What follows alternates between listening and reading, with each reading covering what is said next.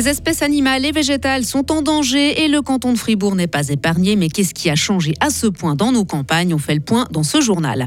Pas très écologiquement correct, mais jouissif pour les amateurs de bus, VV et autres coccinelles à grand-papa. Le Old Day a réuni 400 fans de vieilles voitures à Grelais. Plus, plus classieux sans doute, les amateurs d'art contemporain, eux, étaient à Mora pour admirer les quelques 300 œuvres réunies par le 12e festival Art Position. Et puis la semaine débute dans la droite lignée du week-end, sous le soleil, avec des températures estivales 27 à 30 degrés. Lundi 4 septembre 2023, Sarah Camporini, bonjour. Bonjour Mike, bonjour à toutes et à tous.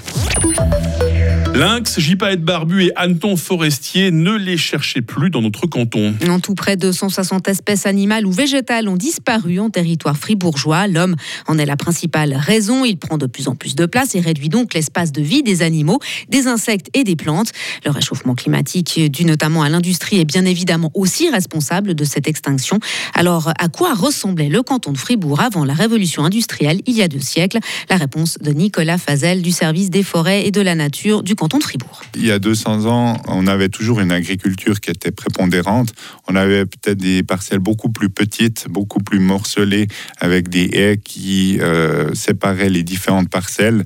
Ces haies avaient une fonction très importante pour euh, laisser la biodiversité se euh, voyager. On avait certaines espèces qui avaient déjà disparu, qu'on n'avait pas réintroduit.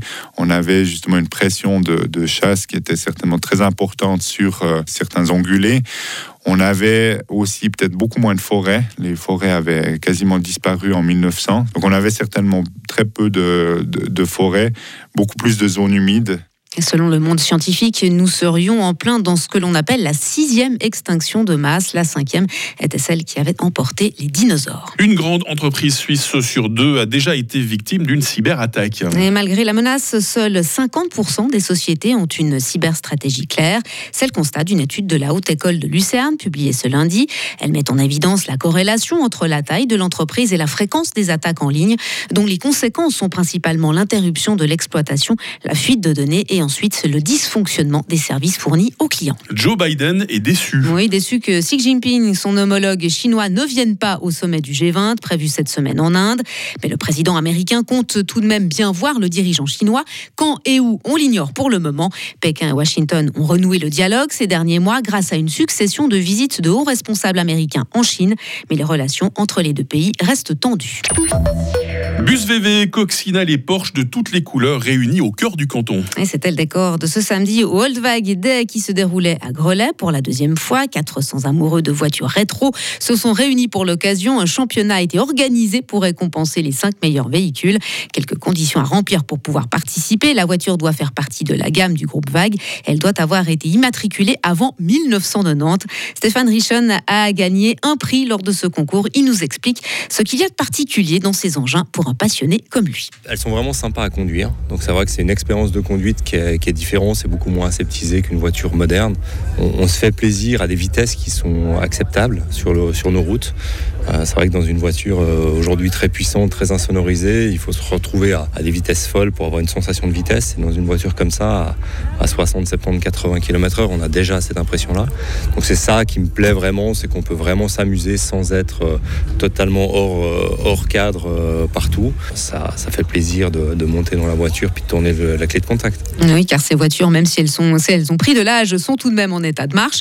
La prochaine édition aura lieu le 7 septembre 2024. Et puis l'exposition Art Position de retour à Moura après 8 ans d'absence. Hein. Oui, la deuxième édition de l'événement d'art contemporain avait lieu ce week-end dans le chef-lieu Lacquois. 80 artistes de la région, mais aussi de Suisse et même quelques artistes d'autres pays ont pu exposer leurs œuvres au public.